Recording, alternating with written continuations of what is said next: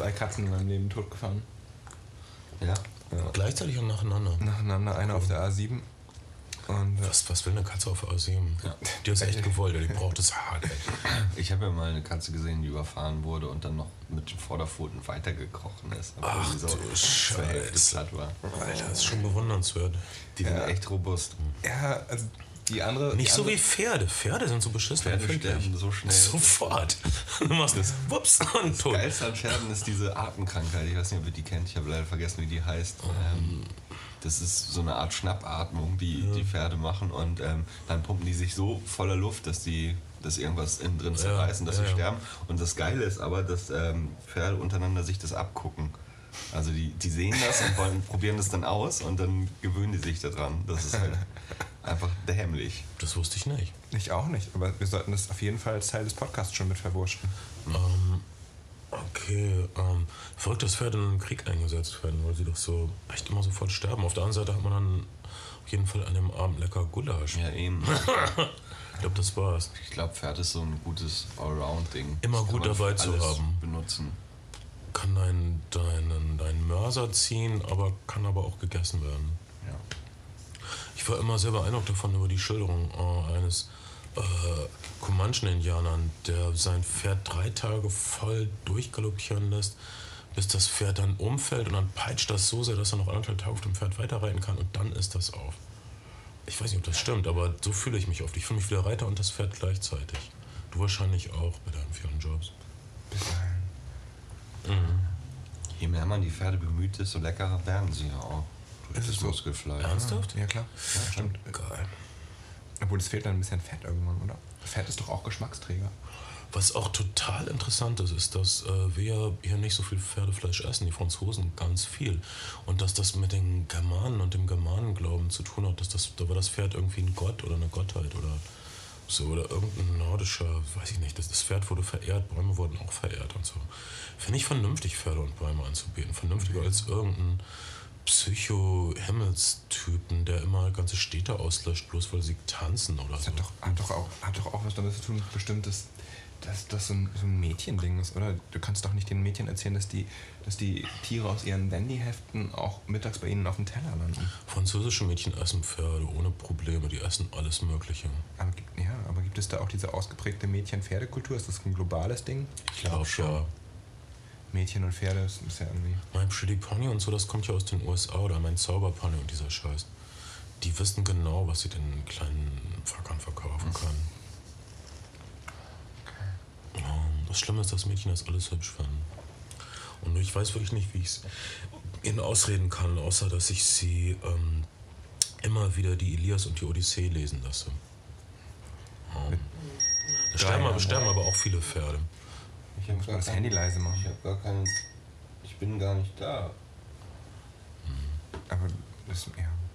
Ich bin diese Woche mit den Katzen beim Tierarzt gewesen und wusstet ihr, dass äh, bei den Katzen es so ist, dass irgendwo mitten im Körper die beiden Hoden anfangen zu wandern und dann immer weiter bis in die Hodensäcke hin wandern.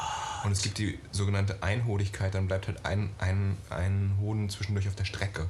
Hitler hatte eine Hode, aber kam mir nie katzig vor. Stalin Du hast auch. den aber auch noch nie in echt getroffen. Und ähm, häufig, häufig, bleibt, häufig bleiben die halt in der Magengegend ähm, und müssen dann operativ entfernt werden, weil, weil in der Magengegend ist es ein Grad wärmer als in den Hodensäcken und das heißt, äh, die Katze produziert ständig Stresshormone und Stresshormone gibt Tumore. Das heißt, äh, einhodige Kater sind auf jeden Fall Krebskandidaten.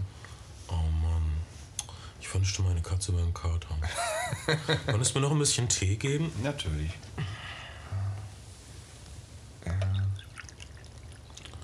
Dankeschön. Das ist, das ist wirklich köstlich, so ein heißer Tee. Und ja, läuft es, wollen wir irgendwie anfangen? Was Läuft ganze wir, wir, wir, okay. Es läuft die ganze Zeit und wir haben ja auch schon echt profunde Sachen abgeliefert. Ha. Äh, herzlich willkommen bei den Tierverstehern der Flimmerfreunde. Mein Name ist Bernd Begemann. Mein Name ist. mm, Nichts Witziges, nichts Witziges. Nicht so, oh, Nichts Witziges. das ist echt. Bitte. Okay. Nichts Witziges. Okay, du, was Ernstes. Nein, sag einfach. Mein Name. Würdest du? Würdest du bitte? Mein Name ist Kai Otto. Und mein Name ist Benjamin Schado. Das ist so schön. Wieso kannst du es nicht machen wie unser Benjamin? weil Benjamin sich auch immer als Ben Shadow vorstellt. Das war auch jetzt schon halb witzig.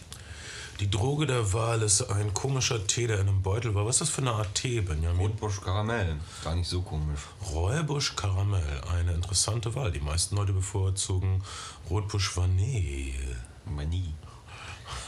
Aber wir machen alles etwas anders hier bei den Flimmerfreunden.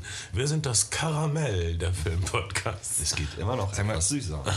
Sag mal, Benjamin, du, ähm, du, hast dich in diesem anderen Cast featuren lassen. Sind, sind das die, die, wir, die, die, die Bernd so angepisst hat? Nein. Nein. Sind sie Überhaupt nicht. Das sind ähm, gemeinsame Feinde. Ja. Gemeinsam. Also die, Die sind gemeinsam. Nein, die Du warst, angepissten sind. fe gemein. feature mal den Cast, in dem du gefeatured warst. Und, und, und, und sag, dass die toll sind und sag für unsere Warum gemeinsamen. denn? Weil die, wir brauchen Freunde. Wir brauchen irgendwelche Verbündete. Irgendwelche, auch wenn es Frankfurter sind. Ja, das sind, es sind gar keine richtigen Frankfurter. Nicht mal. Verhalten sie sich nicht wie Frankfurter. Ich war ähm, im Rahmen meiner Tour ähm, zu Gast beim Sneakpot. Bei, bei Christoph und bei Claudia Hallo und bei Sneakpot. Martin. Wir finden euch war, gut. Das war Was sehr ist mit nett. den fünf Hörern, die wir haben, die nur Zeit für einen Cast pro Woche haben und die sich jetzt umentscheiden? Äh, verdammt, du hast recht. Wir, wir, wir schneiden das raus. Also es gibt ein paar Casts, die wir echt dämlich finden, äh, weil die Leute echt keine Ahnung von gar nichts haben und, und dabei nicht mal jungenhaften Charme ausspielen können, wie wir das tun. Das ist wirklich unverzeihlich. Ähm, denn wir sind die Flimmerfreunde und wir sprechen heute endlich über Kriegsfilme. Was äh, ein langer Weg war äh, von den Frauenfilmen, über die wir vor ein paar Monaten gesprochen haben.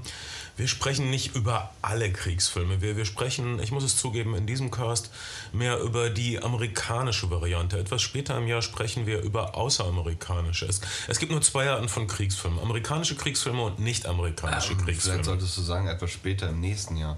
Etwas später im, vielleicht auch in diesem Jahr. Wir wissen überhaupt nicht, wann die Podcasts rauskommen. Wir haben schon einige gemacht. Die liegen auf Halde, weil der Typ in, von unseren ähm, Internet-Medienpartnern, der dafür zuständig ist, die online zu stellen, mit dem Online-Schlüssel in Urlaub gefahren ist, was uns, ich wusste nicht, dass es sowas gibt irgendwie, Er außer hat sich den Online-Schlüssel wahrscheinlich unter das Kopfkissen gelegt. Und- schläft drauf. Das, das sind alles so Ausreden, wie wenn ich, oh, mein Hund hat meine Hausaufgaben gegessen oder so. Ich, oh, dein Schnurrband ist auf, Batsch oder so. Die verstecken sich hinter irgendwie so technischen Worten wie Internet. Ja, dieser große Mythos. Ich glaube nicht, dass sich das durchsetzen wird. Ähm. Ähm, anders über. Hey, aber was ist mit einer tollen Theorie, die völlig untergespült wird? Es gibt nur zwei Arten von Kriegsfilmen: amerikanische und nicht-amerikanische Kriegsfilme.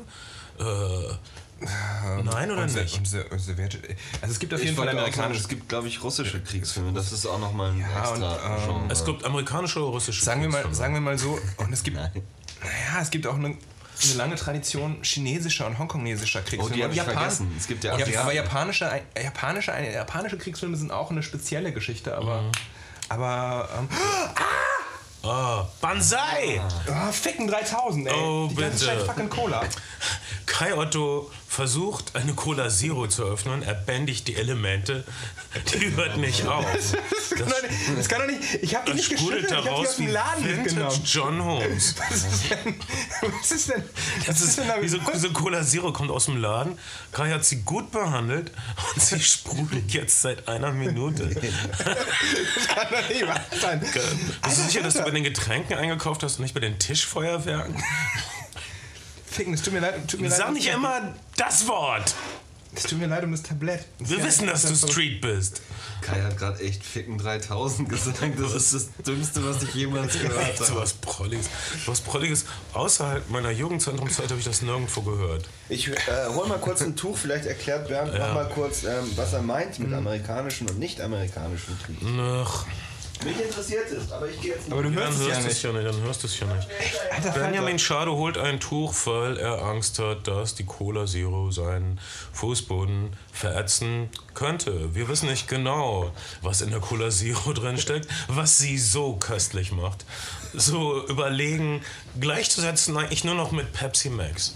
Hast du, hast du äh, mal diese Mentos Cola Light Videos gesehen auf YouTube? Mentos Cola Light? Das ist so eine, ähm, naja, in Cola, Cola äh, Light ist offensichtlich relativ viel Kohlensäure drin. Ja. Und äh, wenn man Mentos-Bonbons hineintut, dann äh, werden daraus Raketen. Nein. Doch, es gibt so eine, so eine ganze, ganze YouTube-Kultur von Leuten, die halt wirklich so äh, ein Liter Cola Abschussrampen gebaut haben und damit Sachen in die Luft gesprengt haben, weil das wirklich hochexplosive Reaktionen sind, die sich ereignen, wenn du einen Mentos in eine Cola Light-Flasche tust und schüttelst und dann aufschraubst, fliegt dir, fliegt dir das Ding um die Ohren oder du kannst damit irgendwie. Naja, wahrscheinlich, also gut, Mentos? gut, dass die Arcade das noch nicht hat. Wahrscheinlich kannst du damit auch echt Fensterscheiben und Menschenköpfe zerschießen. Das glaube ich auch. Aber wahrscheinlich noch nicht als Kleiner. Basteltipp für euch Kids bei den Flimmer-Freunden. Das tut mir echt so leid, Wir machen euer Leben rockiger. Wir haben, das, wir haben echt den Boden mit Cola Zero vollgesuppt. Ich wüsste kein besseres Wort. Alter, Und dabei ist es jedoch eh schon so ärmlich. Entschuldigung, Ben. Nein, nein das, das ist nicht ärmlich. Es ist wirklich schön. Es ist schöner als bei mir. Also sehr ärmlich. ähm, okay, ähm, ich, ich weiß noch, in, in den 80ern haben mir längst lenke Freunde gesagt, sie hätten Top Gun jetzt viermal gesehen. Sie finden die, das Politische, das ist alles ganz furchtbar. Aber die Bilder, die Bilder. Die berühmte Kritiker Pauline Kehl schrieb über Top Gun ein Rekrutierungsposter, das gar nicht rekrutieren möchte, sondern ein Poster sein will. Das war viel, das, das war sehr klug von Pauline Kehl.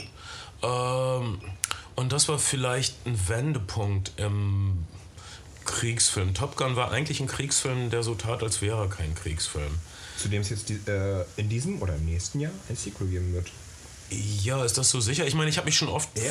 vertan bei diesen Ankündigungen. Ich habe zum Beispiel gesagt, Transformers wären nicht, Transformers 3 wäre nicht 3D, ist jetzt doch 3D, obwohl Ja, ja. Michael B. ein Jahr lang gesagt hat, er hasst 3D, jetzt macht das doch in Ja, 3D. und was er auch noch macht, ist Rosemary's Baby. Echt- Michael B. dreht Rosemary's Baby. es gibt einen, einen öffentlichen Aufruf von französischen Kritikern, die ihn darum bitten, es sein zu lassen. Ja, Gen- genau wie diesen, dieser private Internettyp, der der Band Visa wie viel 10 Millionen anbietet, wenn sie aufhören. Oder so, das ist wirklich sehr lustig. Ähm, Mir mangelt der Cola jetzt an Kohlensäure. Erstaunlich. Warum nur? Äh, äh, nun, vielleicht war das falsch mit Top Gun anzufangen, denn Top Gun ist kein typischer amerikanischer Kriegsfilm. Was ist Der, irgendwie der Aufhänger für den Cast ist ja eigentlich auch die neue HBO-Miniserie The ja, Pacific. Wir wollen über die Serie The Pacific reden, die gerade rausgekommen ist, was so eine Art äh, Geschwisterserie von Band of Brothers ist. Band of Brothers war eine Art ähm, Fortsetzung von Private Ryan, dem inzwischen legendären Steven Spielberg-Film aus den 90ern. Und oder wann kam das raus? 98. 98, Bowie. Können wir die Tür zu machen, Ben? Mir ist echt kalt. Ja, Ja. Klar. Ben macht die Tür zu. Es gibt niemanden, der so hart arbeitet in diesem Podcast wie Ben. Er hat eben in der Küche hat Tee gemacht, dann hat er einen Aufwischtuch geholt, jetzt macht er die Tür zu. Ich fühle mich schuldig. Ich habe immerhin die Schuhe ausgezogen für den Podcast. The, The Pacific ist eine zehnteilige Miniserie von HBO, die wirklich teuer war für eine Serie. Ja. 150 Millionen oder sowas habe ich gehört. Wirklich? Ich, oder noch teurer vielleicht sogar. Ich habe irgendwas Richtung 40 Millionen gehört, aber vielleicht. Ich glaube, naja, es wurden aus Australien gedreht. Australien äh, macht einen sehr schönen Pazifik in dieser Serie. Es ist wirklich, ja, es ist viel CGI, aber es sind natürlich, es sind natürlich schon ein paar Money Shots da drin. Also Aber jetzt hast du CGI und Money Shots gesagt. Gibt es da keine schönen deutschen Worte für? CGI zum Beispiel, es ist viel auf Computern gebastelte Computer? Tricktechnik. ja. Ja. Und ein Money Shot wäre Und es ein gibt Money viele- Shot. Okay, da gibt es Nein, nein, es gibt, ähm, es gibt ähm, viele kapitale Einstellungen. viele hübsch. Das klingt wie ein Eber oder so. wie ein ganz großes Wildschwein. Es gibt viele große Wildschweine in diesem Film. Alter, ich habe ich hab, mich- ich hab mich äh, die Tage in Berlin mit einem Jäger unterhalten, was ja Oh schon sehr speziell Gott. ist. Und man glaubt nicht, schätz, schätz mal, was so für so, ein, für so ein ganz normales Revier so eine Abschuss, Abschussquote ist, die du, die du an Wildschweinen kriegst auf ein, auf ein Vierteljahr. Weiß ich nicht. 130 Wildschweine musst du, musst du Musst du? erschießen. Musst ja, du? Ja, auf deinem Revier, weil das, das ist so eine In einem Landplage. Vierteljahr? Ja.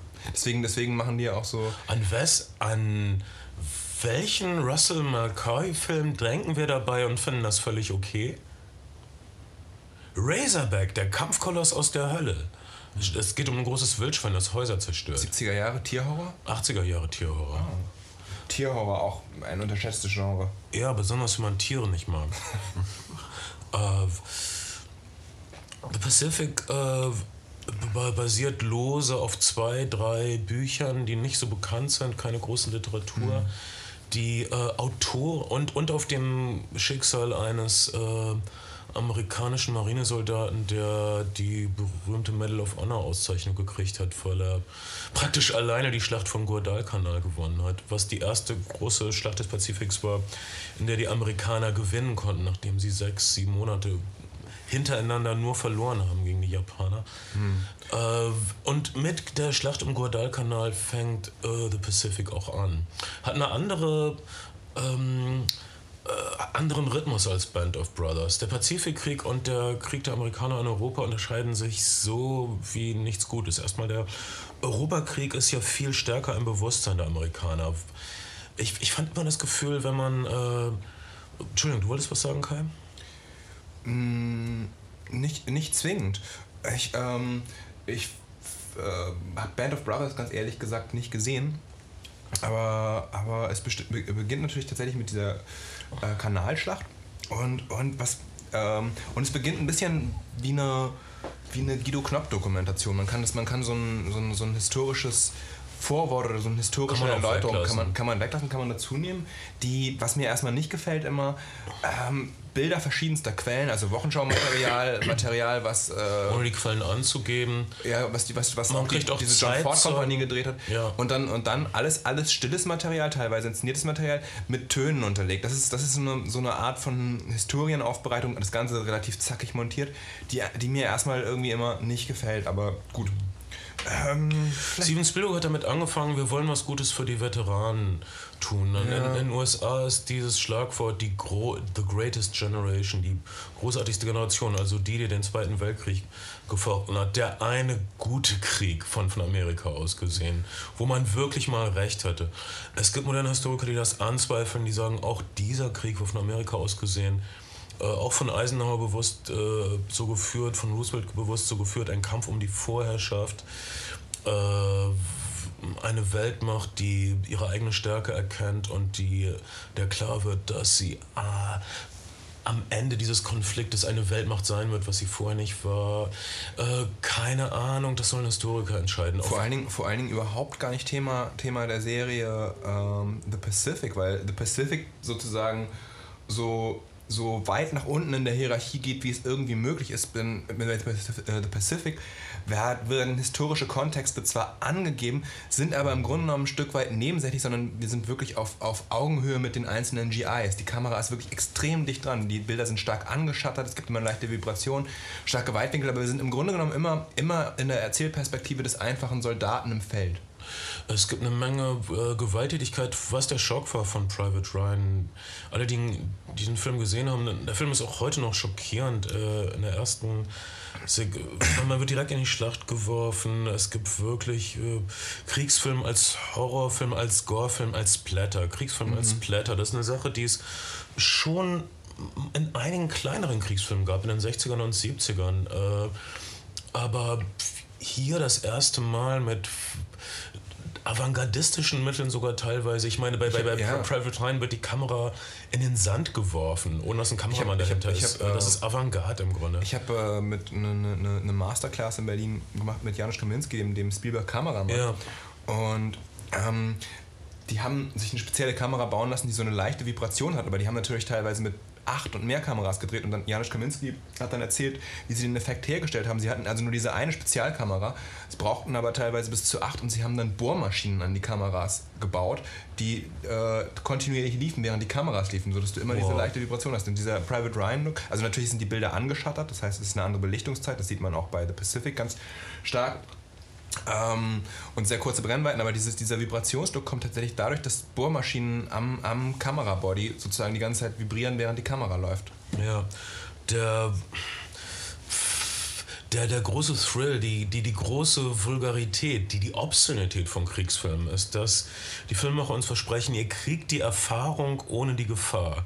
Äh, ich glaube, es war irgendein griechischer Philosoph, weiß nicht so, in, in, in der, sogar in der Aristoteles-Platon-Liga, der sowas schrieb wie: äh, Krieg ist ein, ein nie versiegender Quell der Unterhaltung für alle, die ihn nicht mitgemacht haben. Äh, das stimmt vielleicht. Das, das würde ich kann auch noch mal vorweg schicken. Also, trotzdem, äh, jemand wie Ernst Hemingway sagte, der Krieg ist äh, das bestmögliche Thema für Romane, weil... Äh, Ernest Hemingway auch prominent gefeatured in, in The Pacific. Einmal wird sein Roman aus dem äh, Mülleimer geholt ja. und äh, For Whom the Bell Tolls gucken die im, im ja. Kino mit äh, Gary Grant. Ga Gary Cooper. Gary Cooper, Gary Cooper, Bergmann. Ich bringe die Garys durcheinander. Gary Cooper war der Hetero, Gary. Ja, ja, das ist ja auch umstritten, ob, ob nicht mal. Gehören denen denn alle Garys? Nein, also Gary Cooper war, war, war, war, war hetero, aber ob äh, Cary Grant wirklich schwul oder bisexuell war, man weiß es nicht. Gary Grant ganz bestimmt. Okay, das ist nicht der Punkt. Äh, du warst dabei, du hattest sein Nein, meine Güte, er wurde verheiratet mit der Sekretärin seines Presseagenten.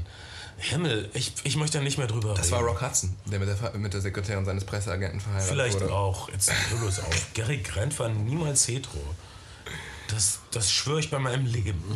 Das Gary, ist mir sehr Gary wichtig. Grant hat, hat, lange in dieser WG gewohnt mit Randall Scott, was eine hier berüchtigte Junggeselle genau wie, genau wie Leonardo DiCaprio mit Lucas Haas. Oh, es ist sein bester Freund. Oh, sie haben so wilde Junggesellenpartys. Ja, am Arsch so? haben sie dir. Ja, gib mir jetzt Cola Zero, ich will vergessen. Ach, Leonardo DiCaprio ist doch wirklich ja, so hetero. Lass mich doch in Ruhe. Ähm, ich, ich, will jetzt über echte Männer reden, die automatische Waffen abschießen und die mit dem Rücken zur Wand stehen. Okay, äh, für die Amerikaner gibt es eigentlich zwei Arten von Zweiten Weltkrieg. Den Europäischen Krieg und den Pazifikkrieg. Der Europäische Krieg ist ein Krieg mit sich selbst. Sie treffen die Plätze ihrer Vorfahren wieder meistens. Die Plätze ihrer... Der, die, sie, sie kämpfen um die Geburtsorte ihrer Eltern oft in Italien, mhm. in Deutschland, in Frankreich, in Spanien, was weiß ich. Ähm, der, äh, bei Band of Brothers äh, haben wir diese Vorwärtsbewegung von der Küste weg äh, durch Frankreich nach Deutschland hinein äh, bis zum Führerhauptquartier, was äh, eine unvergleichlich lineare Bewegung ist und die diese Einheit, diese Fallschirmjäger-Einheit äh, hat wirklich diesen Weg gemacht und hat wirklich alles vom europäischen Kriegsschauplatz gesehen. Äh, der Pazifikkrieg ist anders. Er ist ähm, ständig unterbrochen. Er ist, ähm, du hast keine komplette, du weißt manchmal gar nicht, wieso du auf einer Insel bist. Pazifikkrieg ist Insel nach Insel nach Insel. Es geht nicht wirklich vorwärts. Der erste große künstlerische Erfolg oder literarische Erfolg, äh, der den Pazifikkrieg zum Thema hatte, Norman Mailers äh, Die Nackten und die Toten, mhm. äh, ist auch kein normaler Kriegsroman. Es ist fast ein existenzialistischer Kriegsroman. Der Film darüber ist auch ziemlich gut. Äh, die Handlung ist umrissen. Die Handlung sagt alles. In einem Satz umrissen geht es, beschreibt der Film und das Buch mit ziemlichem Aufwand, äh, wie schwer es für die amerikanischen Truppen ist, den Japanern eine bestimmte Hügelhöhe abzukämpfen. Dann genießen sie kurz ihren Triumph, haben ihren Hügel genommen und dann werden sie von dem Hügel wieder vertrieben, von Insekten. Sie, sie können sich nicht dort aufhalten, die, die Mücken, die Moskitos, was immer die da haben auf diesen Sundinseln. Bei, bei, bei The Sin Red Line übrigens auch ein Grund, warum die in, in Australien und ähm, Neuseeland gedreht haben, weil bis heute auf diesen Inseln eine Malaria-Durchseuchung von 50 Prozent ist. Das heißt, ja. äh, Terry Malick ist, äh, Terrence Malick ist hingefahren, hat die Locations angeguckt und ähm, es war logistisch fast unmöglich, diese ganzen Komparsen dahin zu bringen und du hättest halt irgendwie direkt auch ein Malaria-Krankenhaus aufmachen können. Ja, gut, dass es Australien gibt.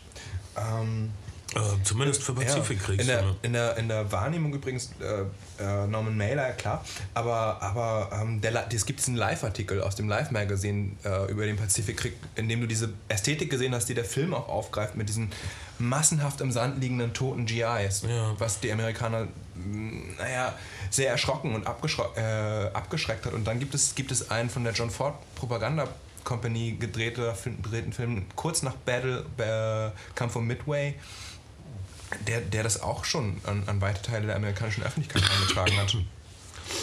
Ähm, ähm, dessen Name okay, mir das, ähm, weiß nicht. Ähm, die Sache ist die, dass die Amerikaner in Europa gegen das Bekannte kämpfen. Im Grunde kämpfen sie gegen die Geschichte in Europa.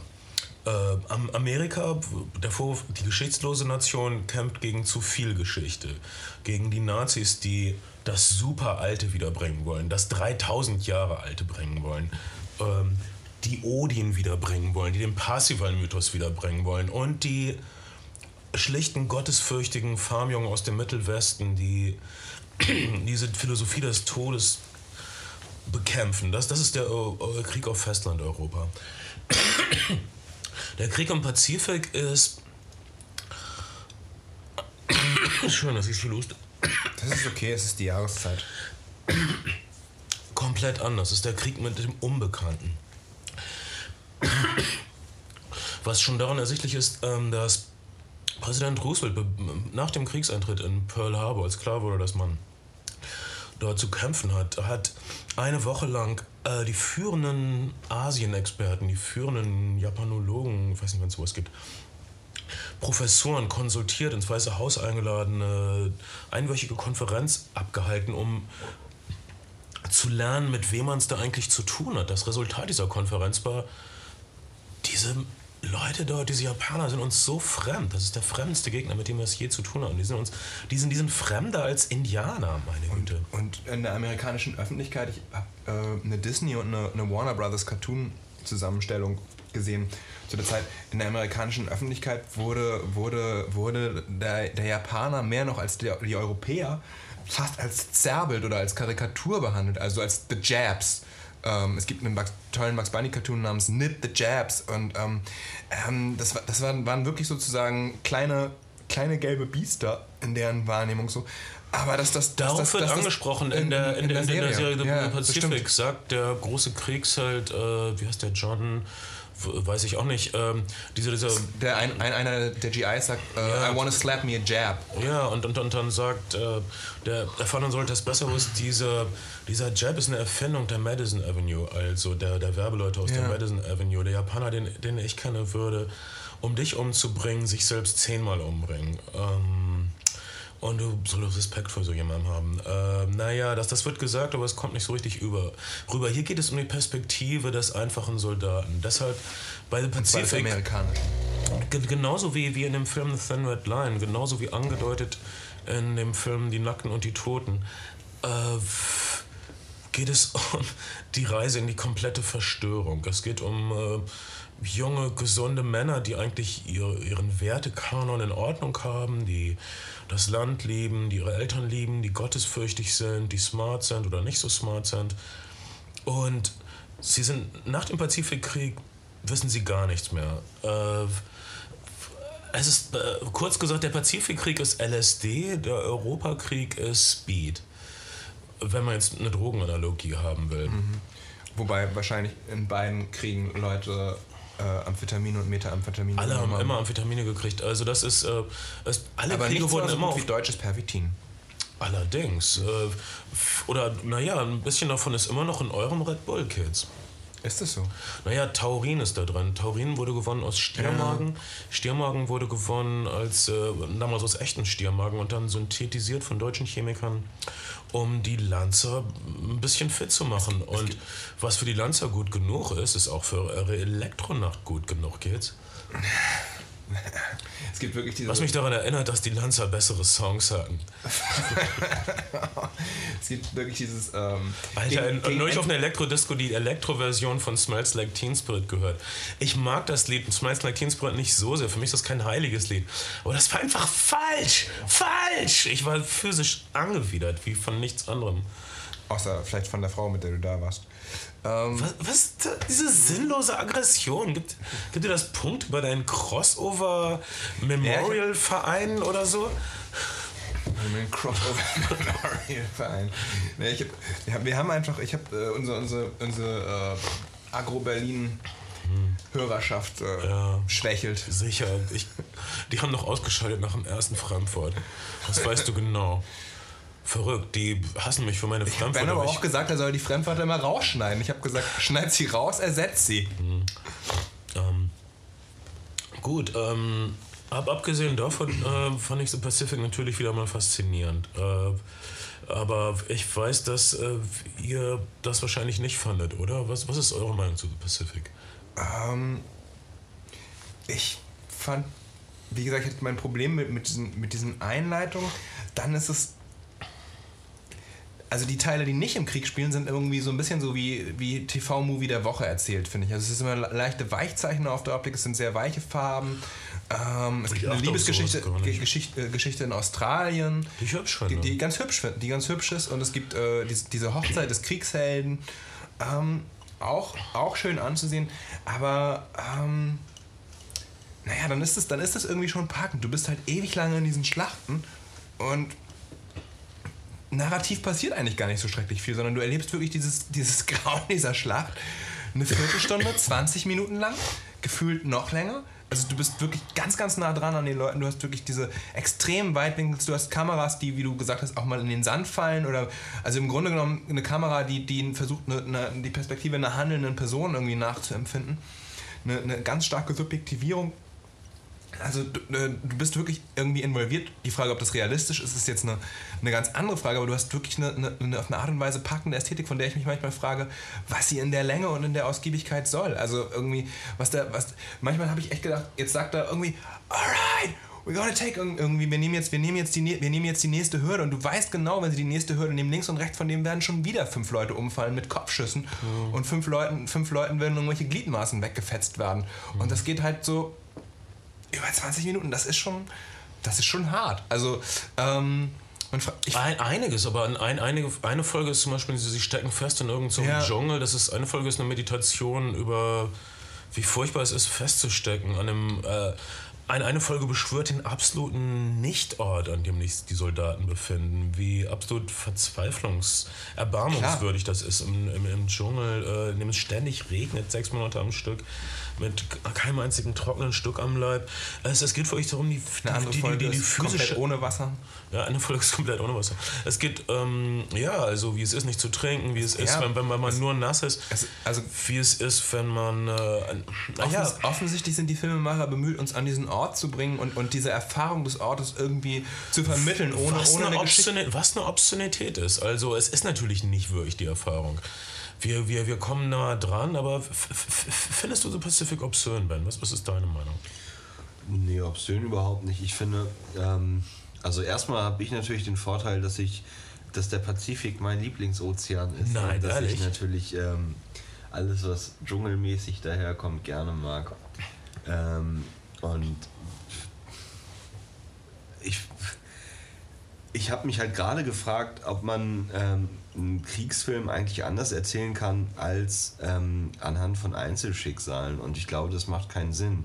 Da, darüber habe ich gerade nachgedacht, deswegen äh, antworte ich jetzt gar nicht so Hm. Wenn ein konkret. Kriegsfilm nicht anhand von Einzelschicksalen erzählt würde, dann wäre es sowas wie ein, eine Computersimulation, sowas wie, wie, wie Civilis Civilization oder Age of Empires. Ja, und das wäre, glaube ich, ziemlich langweilig. Und das ist aber, ähm, das ist ja das, was du gerade so ein bisschen kritisiert hast, Kai. Dass du, du findest halt, dass es, ähm, Naja, Du konntest dann noch schneiden in die äh, in den Besprechungsraum der Generalität, aber was soll das? Du, du, du, das wäre so, das wär so die äh, Brücke von Arnheim oder der längste Tag mäßig.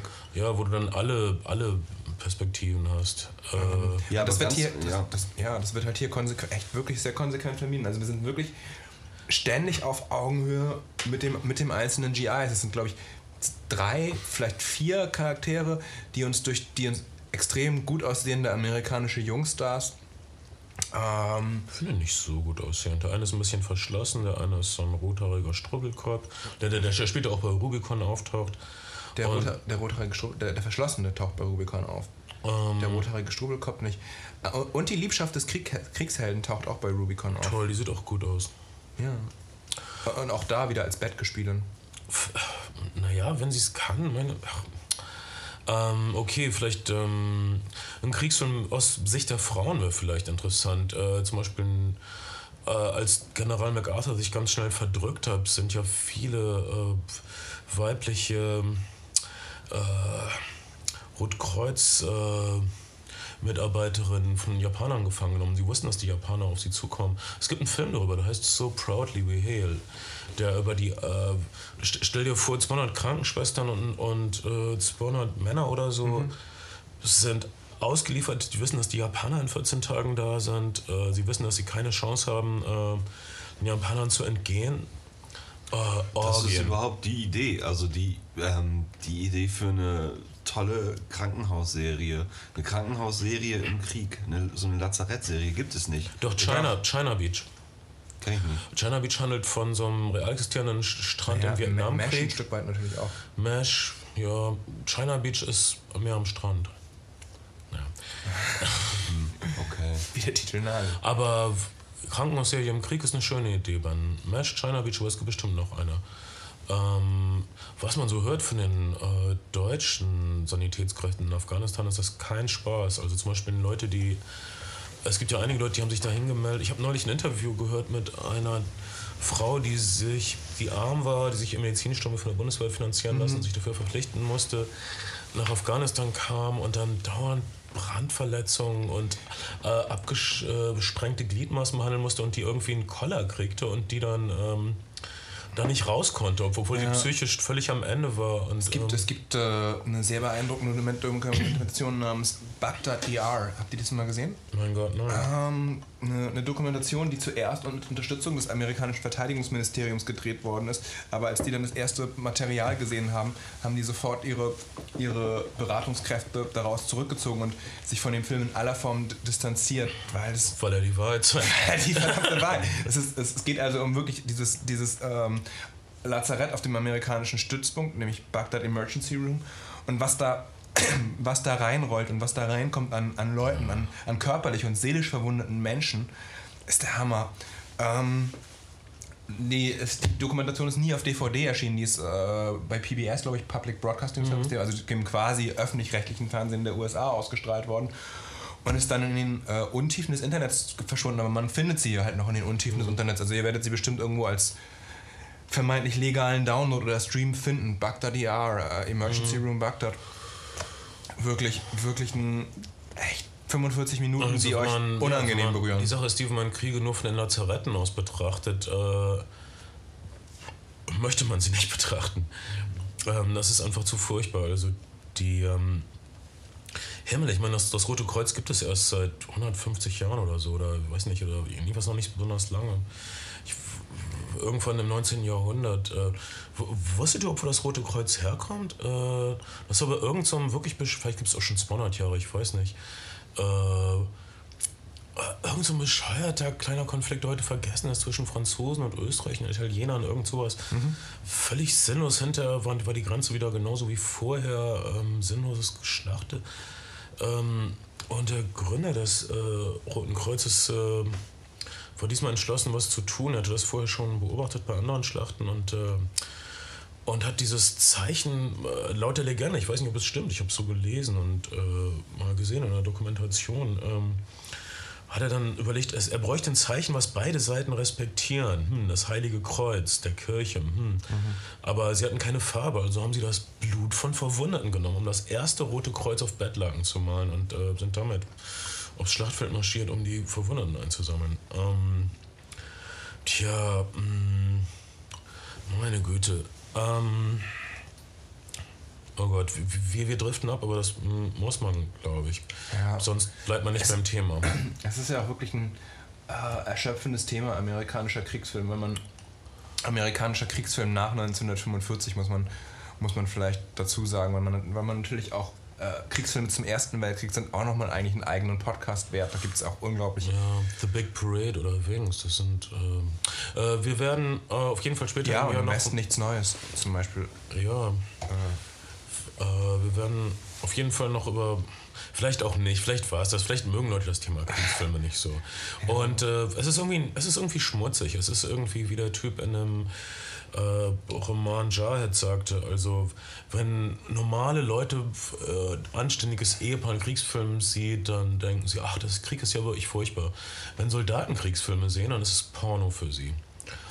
Vielleicht kommt es darauf an, wer sie sieht. Also ich kann ein paar Szenen in äh, The Pacific oder Band of Brothers sehen und äh, bin wirklich schockiert. Andere Leute sehen die vielleicht und sind erregt und wollen das auch machen. Ähm, Ganz, ganz offensichtlich, das ist ähnlich wie, äh, wie die 24-24-Kontroverse, die es jetzt vor ein paar Jahren gab um die Folterszenen. Äh, 24, also hat sich wohl rausgestellt, wäre die beliebteste Serie unter amerikanischen GIs geworden. Und äh, diese hätten eben bei jeder Form von Folter und körperlicher Gewalt, die Jack Bauer seinen Opfern antut, Na, gejohlt. ja. Na ja, und, weil, und, und, ähm, und ähm, daraufhin gab es halt ein Treffen von den, von den Produzenten, nicht allen Produzenten, aber einigen der Produzenten. Okay, das, die Geschichte kenne ich zufällig ein bisschen besser. Ich habe den New Yorker Artikel auch gelesen, Ja. aber ich habe ihn besser behalten als du. Es ging darum, dass die Leute, die die Verhörausbildung machen, das Ja. Pentagon, Probleme damit haben, wie Verhöre dargestellt werden bei 24. Also ich meine, äh, was ja auch stimmte, letztendlich der sogenannte Beweis, der zum Irakkrieg geführt hat, war aufgrund eines erpressten Geständnisses unter Folter. Völliger Scheiß. Leute unter Folter sagen dir alles. Die, Norm die Verhörtaktik, die das Pentagon eigentlich lehrt, äh, oder vielleicht gibt es da auch Schulen oder andere ähm, Lager, ähm, um, um die ordentliche, Naja. richtige Verhörtechnik ist, äh, längerfristig gesehen. Man, man braucht nicht sofort Informationen, wie Jack Bauer das immer braucht, äh, weil irgendeine Bombe tickt oder so, sondern äh, es geht um Vertrauen, es geht darum, dass man vielleicht was für die Familie tut des äh, Verhörtypen. Ähm, es geht darum, dass man ihm die Möglichkeit gibt, was Gutes zu tun, Menschenleben zu retten und so weiter. Viel erfolgversprechender, etwas langfristiger, etwas sanfter. Die Pentagon-Lehrer, Berater haben sich mit den Produzenten von 24 wirklich getroffen und gesagt, sie Wobei- sollen aufhören mit diesen scheiß Folterszenen. Wobei der, wobei der, der wie, wie heißt, wie heißt der, der, der Hauptproduzent von 24 hat sich ja, hat sich ja entschuldigen lassen und hat während der Zeit in seinem Büro rumgesessen, weil er Ja, das ja. für Schwachsinn hat. Aber äh, Kiefer Sutherland hat davon ab, hat Kiefer Sutherland eben auch Truppenbesuche gemacht und Ja, den. Den, den Leuten gesagt, von diesen Meetings ab, äh, das ist alles nicht okay, was ich da mache und Ja, äh, ich, ich bin verrückt dem Film. Was Giver Sutherland macht, ist eh nicht okay. Ich meine, neulich wurde er wochentags nackt aus einem Stripclub entfernt, pöbelnd. Ich meine, wochentags aus dem Stripclub entfernt werden, nackt. Da musst du dich echt scheiße benommen haben. das ist da, Wochentags vor allem, kann- das finde ich das Härteste. da, kann, da, kann, da kann Charlie Sheen wahrscheinlich noch drüber, aber sonst nicht mehr viel. Charlie Sheen, ähm, noch so ein Fall. Ich meine, wie kann man so einen coolen Papa wie Martin Sheen haben und dann so ein Blödmann sein? Ja, Ich meine, naja, da muss er doch, hat er hat er bestimmt nie zugehört, immer nur Drogen genommen, Gras geraucht. Ja, äh, vor allen Dingen, ich habe hab so, hab so ein ähm, Rolling Stone-Interview vor ein paar Jahren mit Charlie Sheen gelesen, in dem er Oliver Stone mehr oder minder die Schu- Schuld geben kann. Er hat gesagt, als wir Platoon gedreht haben, Oliver Stone hat gesagt, DGI ist gesoffen und geraucht, Drogen genommen. Ich sag's dir gleich, wenn wir drehen, du fängst besser vor dem Drehen schon mit dem Rauchen an, dann hast du nachher beim, beim Dreh keine Probleme damit. Und daraufhin hat Oliver Stone ihm angeblich pro Woche eine Stange Marlboro geschickt und er wäre wär irgendwie 16 oder 17 gewesen zu der Zeit. Und äh, damit hätte es alles angefangen. Er hätte sich das alles bei Platoon angewöhnt. Und Schuld ist natürlich irgendwie, naja. Ja. Oliver Stone, ob er mit Hugo Chavez auch einen durchgezogen hat oder so. Hey, ihr habt doch diese super Drogen hier unten. Ich mache eine total positive Dokumentation über dich.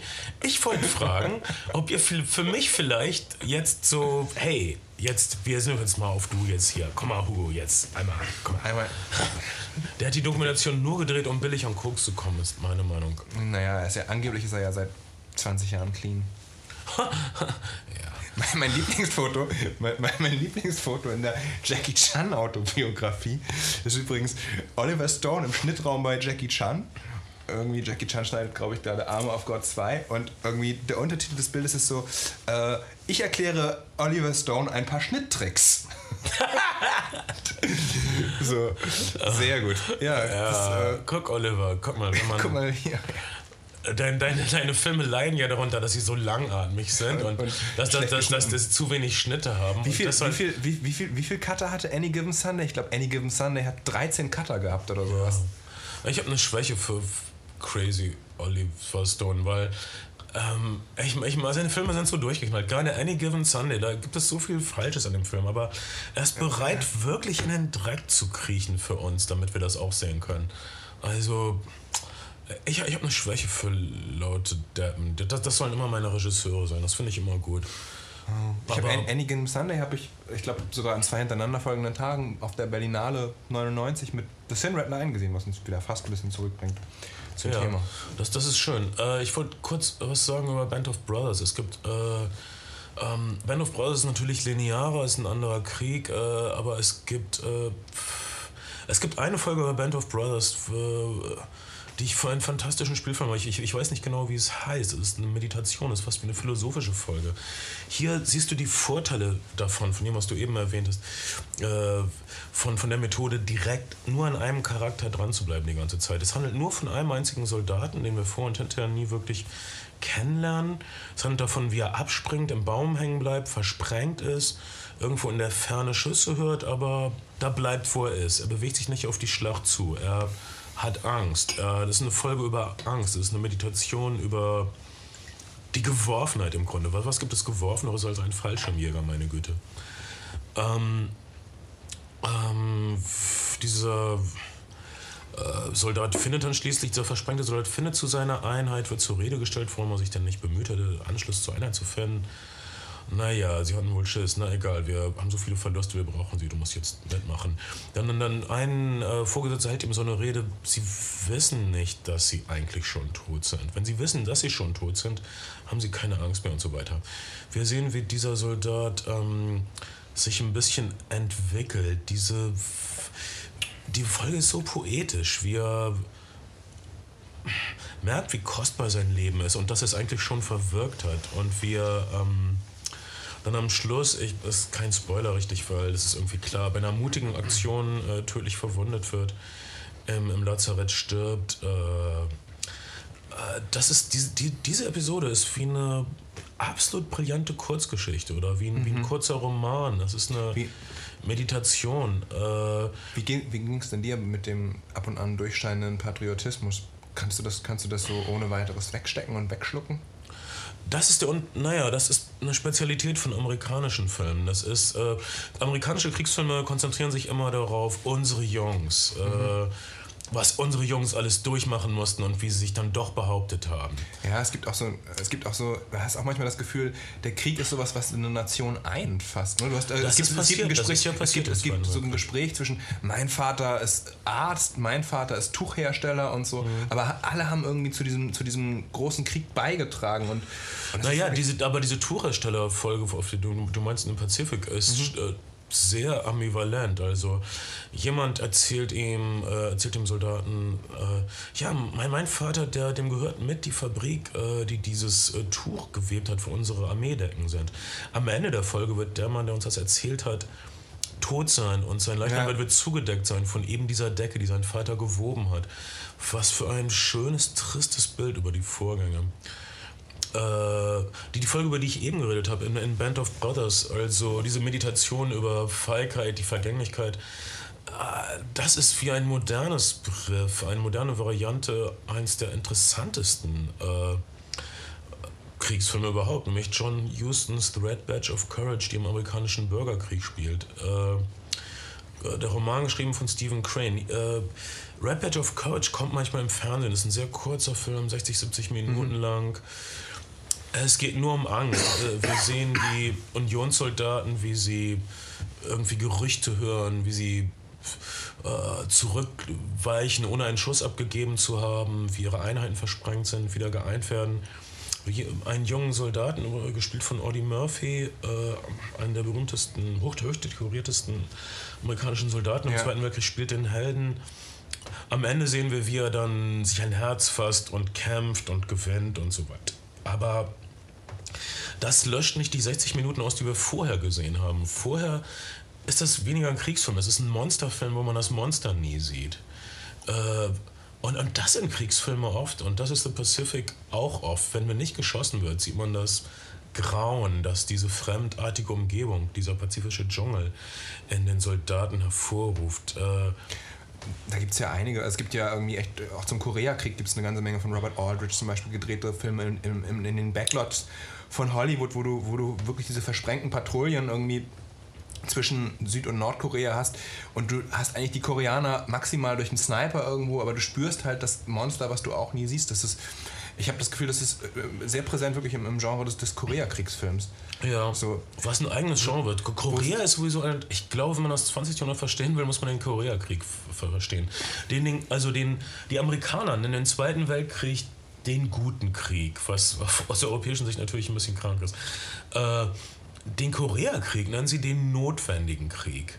Äh, ein Krieg, in dem unglaublich viele Schweinereien passiert sind, in denen äh, General Mac, den MacArthur, der, der Kriegsheld des Zweiten Weltkrieges, komplett aus Japan geführt hat. Äh, völlig arrogant, er wusste gar nicht, wie es vor Ort war. Er hat Leute an die Front geschickt in äh, Ausgehuniform, weil er meinte, das, das sind ja keine echten Gegner, diese Schlitzaugen. Und um, um dann die dann überrannt wurden von einer halben Million Chinesen. Äh, MacArthur hat. Äh, sind, äh, amerikanische Soldaten haben definitiv äh, koreanische Zivilisten erschossen, die einfach nur fliehen wollten. Ähm, ja. Äh, amerikanische Soldaten wurden schlimm geschlagen in der ersten Zeit des Krieges. Äh, auf jeden Fall. Notwendig, eher ein Stellvertreterkrieg als ein notwendiger Krieg, nicht wahr? Es Aber wurden so unglaublich viele Bomben auf Korea geschmissen, mehr als im ganzen Zweiten Weltkrieg auf Europa geschmissen wurden. Ja äh, ein Krieg, über den man auch nicht so viel spricht. Deshalb sind die amerikanischen Koreakriegsfilme meistens Filme über ein, eine, über, ist noch meistens Low-Budget-Filme, äh, ja. über, über, über, überschaubare Einheiten, die, wie du sagtest, versprengt sind. Oder gibt es einige. äh, aber das wird jetzt so weit, die, diese Filme sieht man auch manchmal so im Spätprogramm Stimmt, oder so. Wir werden, wir werden über The Manchurian Candidate vielleicht nochmal sprechen, der ein bisschen dieses Koreakriegsthema wieder aufgreift. Ja, später in unserem Pan großen Paranoia-Podcast. Ähm. Äh, Terence Malick äh, hat äh, eine poetische Sprache dafür gefunden, poetische Bilder dafür gefunden in The Thin Red Line. Ich muss gestehen, The Thin Red Line auf einer großen Leinwand zu sehen, war für mich ein unglaublich tolles Erlebnis. Wie war es für dich, den auf der Berlinale zu sehen? Ähm, naja, ich war 21, was nichts äh, zurücknehmen soll, aber, aber und alle haben gesagt, äh, Terence Malick, 20 Jahre keinen Film gehabt und, und ähm, damals gab es, es gab natürlich das Internet damals, aber, aber diese, diese sofortige Verfügbarkeit von Filmen, wenn sie in den USA gestartet waren, das heißt, dieser Film war wirklich eine, eine, eine Weltpremiere außerhalb der USA mhm. und die Erwartungen waren wahnsinnig hoch und dann war es so ein bisschen lang, langatmig. Aber ich habe es dann nochmal gesehen später. Also auf der Berlinale habe ich es erst nicht so gewürdigt, wie ich es dann später später anzunehmen wusste. Ja, da, da, da hast du mal einen Kriegsfilm, der nicht so wahnsinnig viel Geballer hat. Also Terrence Malick interessiert sich eher zum Beispiel dafür, welches Geräusch die Füße, die Füße im Gras machen, so wie Steven Spielberg sich vielleicht interessiert für das Geräusch von Kugeln unter Wasser. Also ja. im, im, im, Sounddesign ist, ist, der, ist der Film auch schon sehr speziell. Es geht ganz offensichtlich nicht um äh, Realismus, sondern eher um sowas wie Poesie. Es war, äh, im Grunde ist es Bands Film. Also es geht um Grunde hier, ich, ich, ich bin im Pazifik, was für unglaublich seltsame Tiere, was für unglaublich seltsame Tanzen, mhm. äh, Pflanzen. Oh, jemand schießt auf mich. Egal. Siehst, wo bin ich? Ich, Soldat, bin, ja, ich bin in der Unwirklichkeit angekommen. Ein Soldat wird erschossen und, und, und Terence Malick schneidet auf einen, auf einen Papageien, der aus dem, aus, dem, aus, dem, aus dem Baum fliegt. Es waren so. vielleicht zwei, drei Tierbilder zu viel in dem Film. Ja. Es sieht manchmal ein bisschen zu sehr aus wie eine National Geographic Dokumentation. Die Art, wie Terence Malick den Film gedreht hat, ist ja auch, dass er, er wollte gar nicht aufhören, hat immer, ist immer rumgelaufen, Kamerateams rumgeschickt, Blumenbilder gemacht. Und, und ich glaube, er, hat dann, er fand seine Blumenbilder so schön, dass er ein bisschen zu viel reingeschnitten hat und die Erzählung ein bisschen gestört, meine Güte. Irgendwann, irgendwann poesi poetisiert ja die Erzählung nicht mehr, sondern stört sie mal. Aber das ist ganz selten. Ähm, ähm, du hast auch diese, diese tolle Criterion-Edition, oder? Von dem, von dem Film? Ja. Oh, und hast du, hast du mal ins Bonusmaterial schon geguckt? Äh, nein. Es ist wirklich fantastisches Bonusmaterial, also auf der Edition. Ähm, angefangen vom, vom Casting-Prozess, der natürlich lange. sehr lange gedauert hat. Dann gab es kein Geld. Das Studio hat ihn dazu verpflichtet, mindestens fünf aus einer Liste von zehn Hollywood-Stars zu picken, die in dem Film äh, passieren. George Clooney zum Beispiel ganz kurz am Ende. Aber interessant, wahnsinnig interessant ist diese halbstündige Dokumentation mit den drei Cuttern. Terence Malick hat sich den Film nur in der ersten Schnittfassung einmal ganz angeguckt, fünf mhm. Stunden lang, weil die Cutter gesagt haben, Entschuldigung, Terence, wir schneiden nicht weiter, wenn du es dir jetzt nicht einmal anguckst. Und danach hat er sich immer nur einzelne Szenen zeigen lassen und zwar stumm. Also er hat, sich, er hat den Ton wegnehmen lassen und hat immer Musik mitgebracht in den Schnittraum. Ähm, die er drunter gelegt hat, um zu gucken, die er, also was er gerade im Auto gehört hat. Also einer, der Cutter erzählt, also wie er, wie er, wie er eine, eine längere Sequenz, 30-minütige Sequenz, Terence Malick präsentiert hätte mit, äh, mit Dialogen, die natürlich stumm waren, und Terence Malick also die neue Green Day CD dabei hatte. Was absurd ist. Und es lief also Green Day über diese 30 Minuten. Und, ähm, und er hat, hat, hat, den Film also nie ganz gesehen bis zur Premiere, sondern sich immer nur einzelne Sequenzen zeigen lassen. Er wollte den nie ganz sehen. Hat immer gesagt, ja, zeigt mir die Sequenz, zeigt mir die Sequenz.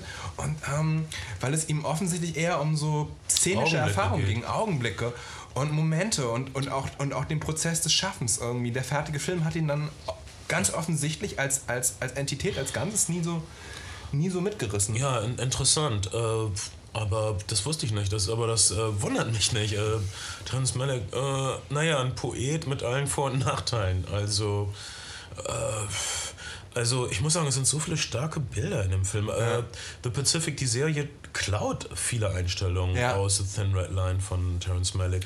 Diese Bade, Badesequenz zum Beispiel. Ja, oder, oder diese Sequenz, wenn die, die Kamera über die äh, Bordwand schwenkt Ja. und die Marinesoldaten von oben filmt, die die Strickleiter runterklettern. Das ist eins zu eins, äh, viele Sachen.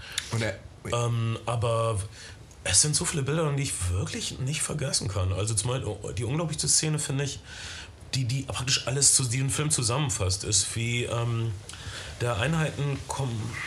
Weiß ich nicht. Der, der, der Befehlshaber der Einheit äh, schickt zwei Soldaten vor mit einem Handzeichen. Die rücken widerwillig vor, weil sie wissen, dass es eine Gefahrenzone ist. Man hört zwei Schüsse und die beiden Soldaten fallen zu Boden, verschwinden im Gras. Sie werden verschluckt von der Natur, als wären sie nie da.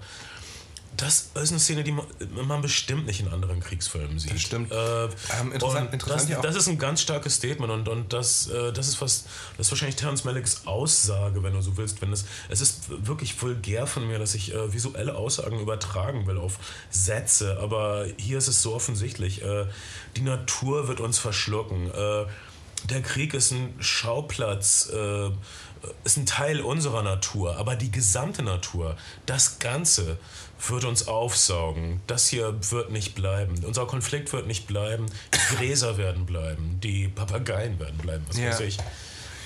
viele, viele, haben ihn viele, viele haben damals ja auch, oder damals, damals ist ja noch gar nicht so lange her, damals ist es 1998 gewesen. Trotzdem, wahrscheinlich haben manche unserer Hörer damals noch andere Sachen gemacht, als Podcasts zu hören.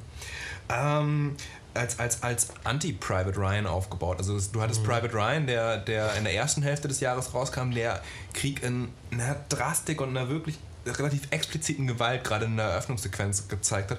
Und du hast eben diesen Terrence Malick-Film, der das Pacific Theater, äh, Theater oder den, den Pazifikkrieg behandelt, auf eine komplett andere Weise. Also es gibt natürlich Gemeinsamkeiten in beider Filme, aber, aber ähm, Thin Red Line würde ohne Private Ryan hätte nicht gemacht werden können. Man könnte sagen, dass The, The Pacific, die Serie, ist eine Mischung aus diesen äh, Thin Red beiden. Line hätte ohne Private Ryan nicht gemacht werden können. Das ist Ja, ich, ich, er, er, er, er war in Planung, aber den letzten Push, das äh, Thin Red Line war so eine gefährdete Produktion. Aber, Äh, ja, aber Thin Red Line hat tatsächlich mit den Dreharbeiten, glaube ich, schon vor Private Ryan begonnen. Die haben sich ja ewig hingezogen. Okay, dann nehme ich das zurück. Also, Ich hätte das Gefühl, ich, ich hatte, ja, aber ich hatte gehört, äh, Steven Spielberg macht einen Kriegsfilm und so, das wird die, die Sache Kriegsfilm. Wir, wir brauchen unseren Pazifik-Kriegsfilm oder so. Das hatte ich. Thin Red Line ist erstmalig in Produktion gegangen, also dr- drehbuchmäßig 1989 war das erste Skript fertig und dann ist es durch verschiedene Studios gegangen und seit 95 hat Fox tatsächlich darauf hingearbeitet, den Film zu machen. Es war nur so, dass Ich Terrence nehme Malick das zwischendurch, zurück. Ich, ich, ich, ich, ich, ich, wollte gesehen, dass- zwischendurch noch irgendwie äh, äh, gelesen. ich japanische Theaterstücke in London inszenieren und so und hat sich Oh äh, so, so, so Trommelsounds auch ko- bekommen lassen von den Produzenten und diese ganze Windtalker-Geschichte hat er sich auch erklären lassen, hat sich mit, äh, mit Navajos getroffen und ähnliche Sachen gemacht. Und dann aber nicht in dem Film benutzt. Und, und dieses das hat dann John Woo gemacht. John Woos Film Windtalkers, niemand mag den Film, ne, aus irgendeinem Grund. Ich habe keinen, also ähm, Nicolas Cage hätte eigentlich übrigens auch äh, die, eine der größeren Rollen in, in ähm, spielen sollen, aber hat Terrence Malick, also Terrence Malick eine Telefonnummer gegeben, war darunter, war darunter vier Tage nicht erreichbar und daraufhin war Terrence Malick wohl so gekränkt, dass er gesagt hat, er würde nie wieder mit Nicolas Cage drehen. Meine Güte, hat vielleicht sein bayerisches Schloss renoviert oder irgendwas. Hört man das Oder war gerade mal steuerflüchtig wieder ein paar Tage. Ja. Hey, Wesley Snipes, uh, was machst du denn hier? ja, Mexiko, super. ähm, äh, Ja, Windtalkers. Äh, eine Sache, die in Windtalkers verboten wurde vom amerikanischen ähm, Verteidigungsministerium, sieht man im Pazifik, nämlich wie die amerikanischen Marinesoldaten den Japanern die Zähne rausbrechen, die Goldzähne. Äh, das, das ist sogar eine ziemlich interessante Handlungs-, Subhandlungsebene in äh, The Pacific. Es geht darum, äh, wie kommt ein Mensch so weit, dass er seinem erschossenen Gegner die Zähne, die Goldzähne rausbricht, obwohl er sowas eigentlich widerlich findet und nicht machen will. Äh, einer unserer Helden ist an, äh, auf der Kippe, das zu tun und wir können das schon nachvollziehen. Weil sein Kollege, der, naja, das auch getan hat, ähm, einen etwas geöffneten Kopf als Ja. äh, Ziel, Zielpott, Zieltopf für Ja, es gibt- Steine Ja, verwendet. es gibt eklige Sachen. Ähm, äh, ja, wenn man zu viele eklige Sachen sieht, dann macht man auch eklige Sachen. Ähm, deshalb machen wir diesen Podcast. Wir sind die Flimmerfreunde. Hey, wie lange war das jetzt, Ben? Ähm, etwas über eine Stunde. Sollten wir aufhören? Denkst du, wir haben, wir haben eine Menge nicht erwähnt, ne? Weil Eine Menge nicht erwähnt, aber eine Menge angesprochen. Es ist Ich besser, glaube, die Leute hungrig zurückzulassen, oder? hungrig. Ja, wenn ihr jetzt noch nichts gegessen habt, dann ist es zu spät. Ihr müsst, ihr, ihr könnt doch eine Stunde lang zuhören, ohne zu essen. Also ich halte das nicht aus. Ähm, ein abstoßender Gedanke vielleicht zu Kriegsfilmen. Also ich hatte immer das Gefühl, dass Kriegsfilme sind die Filme. Die ersten Filme waren Filme über Konflikte. Jeder Regisseur, jeder Drehbuchautor sucht nach dem Konflikt in seinem Stoff. Du kannst, das Medium bef- befiehlt es praktisch. Du, du hast dieses Rechteck zu füllen, äh, die Kamera dreht sich immer vorwärts. Es, du, du, das, also ein, ein, ein Film ohne Konflikt ist nicht denkbar. Selbst eine romantische Komödie, wo Und du wolltest sagen, Kriegsfilm liefert den, den Konflikt per se. Mann gegen Mann, äh, Nation gegen Nation. Ich hätte immer das Gefühl, dass das Film und Konflikt zusammengehören. Und, Auf jeden das, Fall, das also kein auf jeden Fall ist, dass die, narrativer, narrativer Film und Konflikt gehören auf jeden Fall zusammen. dass die ersten Filme auch. Kriegsfilme waren in dem Sinne oder die ersten großen Filme oder dass es die Filme waren, wo Leute Mhm. dann wirklich viel Geld ausgegeben haben, um Konflikte zu zeigen. Eine Menge Leute auf der linken Seite und eine Menge Leute auf der rechten Seite und sie äh, prallen aufeinander in der Mitte. Das Ja. ist die die Leinwand scheint das zu verlangen. Wobei der erste Film, wobei die ersten Filme natürlich vor den großen Konflikten des 20. Jahrhunderts pa äh, passieren. Also äh, der erste Weltkrieg steht noch bevor und der zweite Weltkrieg ja ohnehin. Also die erste große richtige Kriegsfilmwelle im Sinne von moderne Kriegsfilme, wenn wir nicht, wenn wir nicht Historienebenen nehmen, würde ich sagen, kommt nach dem Ersten Weltkrieg, beginnt mit dem Ende des Ersten Weltkriegs. Da hast Ja. du das erste Mal den modernen Kriegsfilm. Da, ich meine, der Erste Weltkrieg ist vielleicht auch der erste moderne Krieg an sich, die Urkatastrophe des 20. Jahrhunderts. Ja, das habe ich auch gelesen im Spiegel und ich wette, es stimmt. Und äh, weil das sind alles Typen, die studiert haben und so. Und ähm, hey, du hattest auch nicht studiert, ne? Ja, so halb irgendwie. Ja. ja.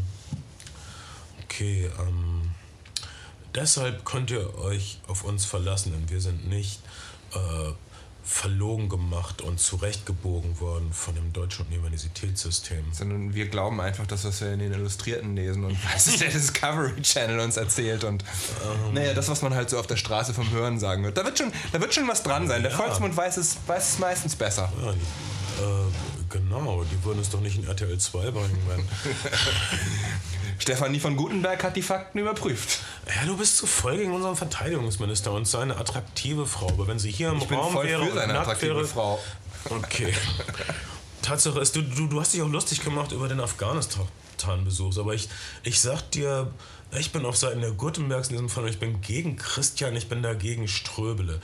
Der Typ nervt. Ich so. bin auch gegen Christian Ströbele. Wie kann man auch nicht gegen Christian Ströbele sein? Du bist so- Verzeihung, irgendwie militanter Ich habe das schon immer gesagt. Ich habe auch dagegen geklagt.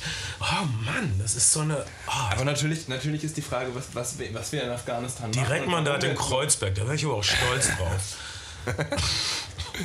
Ja, aber die, ich meine, die Frage, was wir in Afghanistan machen und warum, sind natürlich berechtigte Fragen, die wir vielleicht nicht im Podcast klären müssen, aber, Nein, müssen wir auch nicht. aber ähm, naja.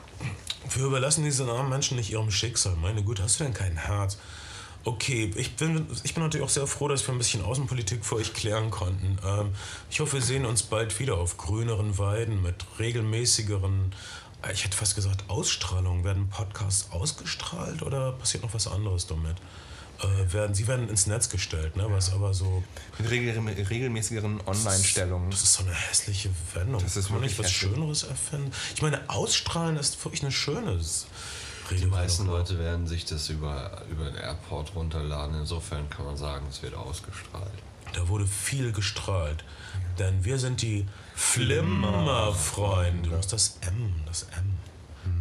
Flimm. Als ob du es genießt. Du musst es auf der Zunge zergehen lassen. Denn Ich komme mir vor, wie bei bei den Dreharbeiten für einen McDonalds-Werbespot. ich sag dir, 800 Euro, wenn du eine Naheinstellung im McDonalds-Werbespot kriegst pro Drehtag. ganz gut. Ja. Ähm, aber nicht das, was ich am Bahnhof verdient habe an einem Tag. Was hast du noch gleich gemacht? Schuhe geputzt, oder? Also, Schuhe putzen, das war's. Sag, dass es Schuhe putzen war. Sag, dass es Schuhe putzen war. Ja, so, das, das, das war so mein Ding. Ich habe so posiert wie so ein hübscher kleiner Schuhputzer in einer Fashion-Matrosenuniform und dann